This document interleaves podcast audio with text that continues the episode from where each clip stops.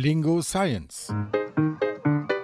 Der Logo-Studien-Podcast von Lingolab.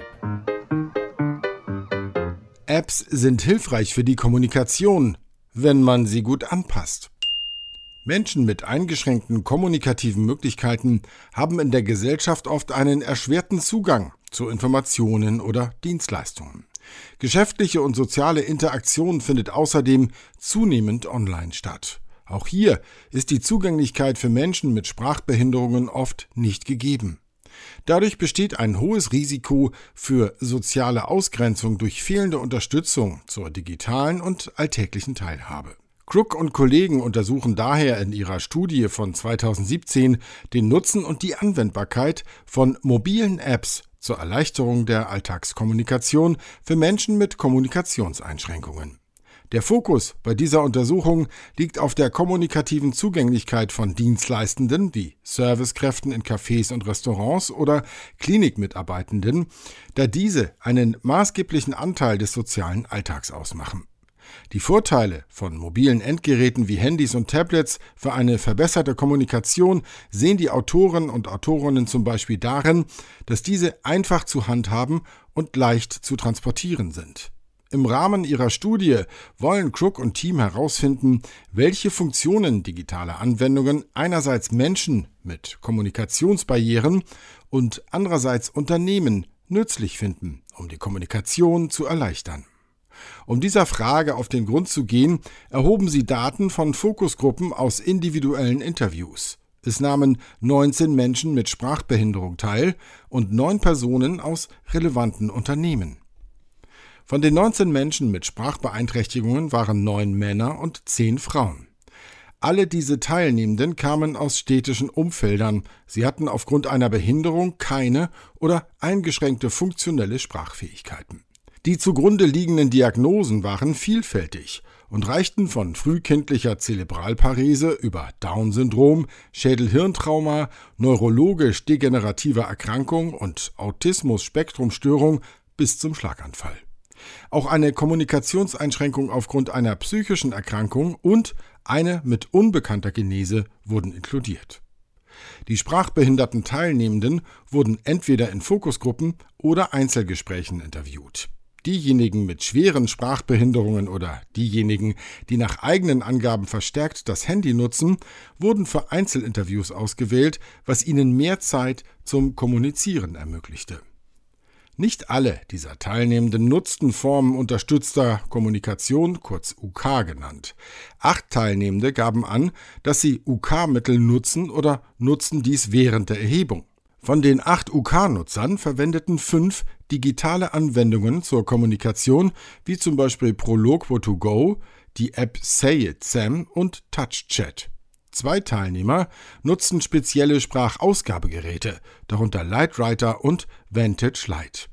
Ein Teilnehmer benutzte einen Lautsprecher und persönliche Informationskarten, um seine verbale Kommunikation zu unterstützen.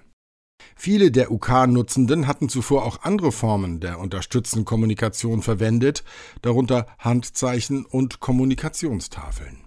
Teilnehmende, die keine unterstützte Kommunikation nutzten, gaben an, dass sie UK-Formen nicht nutzen würden aus Angst vor dem Verlust des Geräts oder weil sie damit eine weitere Sache zu lernen hätten und einfach keine Lust dazu hätten. Ein Teilnehmer erklärte, dass er sich unter Druck gesetzt fühlte, UK-Technologien zu übernehmen. Er versuche, sich dagegen zu wehren. Von den 19 sprachbehinderten Teilnehmern hatten zwölf bereits Erfahrung mit digitalen Anwendungen. Diese beschrieben eine Reihe von Anwendungen, darunter Internetbrowsing, Online-Banking, soziale Medien einschließlich Facebook, Verkehrs-Apps, zum Beispiel zum Kauf von Zugtickets oder zur Taxibestellung und Freizeitnutzung wie Online-Bibliothekendienste oder Spiele sowie die Programme zur unterstützten Kommunikation. Einige Teilnehmende äußerten eine Vorliebe für Online-Shopping gegenüber persönlichen Einkäufen. Ein Teilnehmer bevorzugte Online-Banking, weil keine Strecke bewältigt werden müsse. Eine andere beschrieb die soziale Kommunikation als ein Problem, deshalb nutze sie viel Online-Dienste. Die beliebtesten digitalen Angebote waren die UK-Programme, soziale Medien, Verkehrs-Apps und Spiele.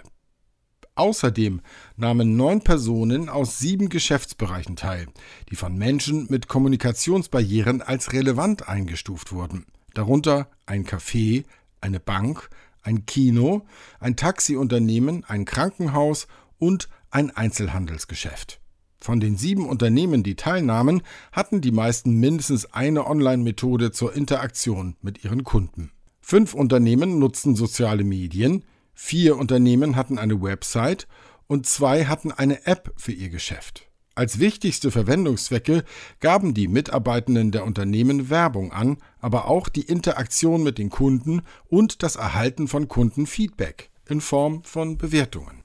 Die Gespräche über die gewünschten Funktionen von Apps zur Erleichterung der Kommunikation in den Fokusgruppen und individuellen Interviews wurden transkribiert und thematisch analysiert. Dabei konnten vier Hauptthemen identifiziert werden. Das erste Hauptthema war die verbesserte Kommunikationsstrategie zur Unterstützung von Kundeninteraktion. Hierbei wünschen sich Menschen mit sprachlichen Einschränkungen vorformulierte Nachrichten, die im Gespräch genutzt werden können. Zum Beispiel Guten Tag, einen Cappuccino bitte. Sowohl Unternehmensmitarbeitende als auch Betroffene wünschen sich digitale Kommunikationstafeln in einer App, da analoge Kommunikationstafeln nach ihren Angaben in Geschäften ungern genutzt würden und als veraltet gelten. Mitarbeitende aus der Dienstleistung befürchteten, die Nutzung von Apps könnten Menschen mit Sprachbehinderungen in ihrer Selbstständigkeit zusätzlich einschränken. Die befragten Personen mit Sprachbehinderungen machten dazu keine Angaben. Das zweite Hauptthema ist ein verbesserter Zugang zu Information. Dabei wünschen sich Menschen mit Sprachbehinderung mehr Informationen über die Services von Unternehmen für Menschen mit Kommunikationsschwierigkeiten, wie zum Beispiel eine Liste von Geschäften mit barrierefreier Kommunikation in einer App. Außerdem wurde ein eigenes Bewertungssystem für die kommunikative Barrierefreiheit von Geschäften vorgeschlagen. So könnten Betroffene online direkt nachschauen, wo es eine verbesserte kommunikative Zugänglichkeit gibt. Das dritte Hauptthema war die Funktionalität digitaler Anwendungen und wie diese den Nutzen einer App verbessern kann. Dabei spielt die Personalisierbarkeit von Apps eine große Rolle, da Menschen mit Sprachbehinderungen unterschiedliche kommunikative Bedürfnisse haben. Auch die Zugänglichkeit und Konnektivität von Apps wird als relevant hervorgehoben. Dazu zählt zum Beispiel die Kompatibilität mit einer Sprachein- oder Ausgabefunktion oder GPS-Erfassung. Das vierte und letzte Hauptthema waren präferierte technische und visuelle Funktionen digitaler Anwendungen. Für die Präsentationsform geben sowohl die Betroffenen als auch Unternehmen an, dass sie multimodale Präsentationen wie Bilder, Symbole, Text und auditive Informationen für sinnvoll halten. Menschen mit Sprachbehinderungen wünschen sich dafür ein Rasterdesign in Anlehnung an Kommunikationstafeln oder ein Tastaturdesign. Darüber hinaus wurde die Textvorhersage als sinnvolle technische Eigenschaft vorgeschlagen. Einige Betroffene wünschen sich außerdem einen direkten Support-Service in einer App.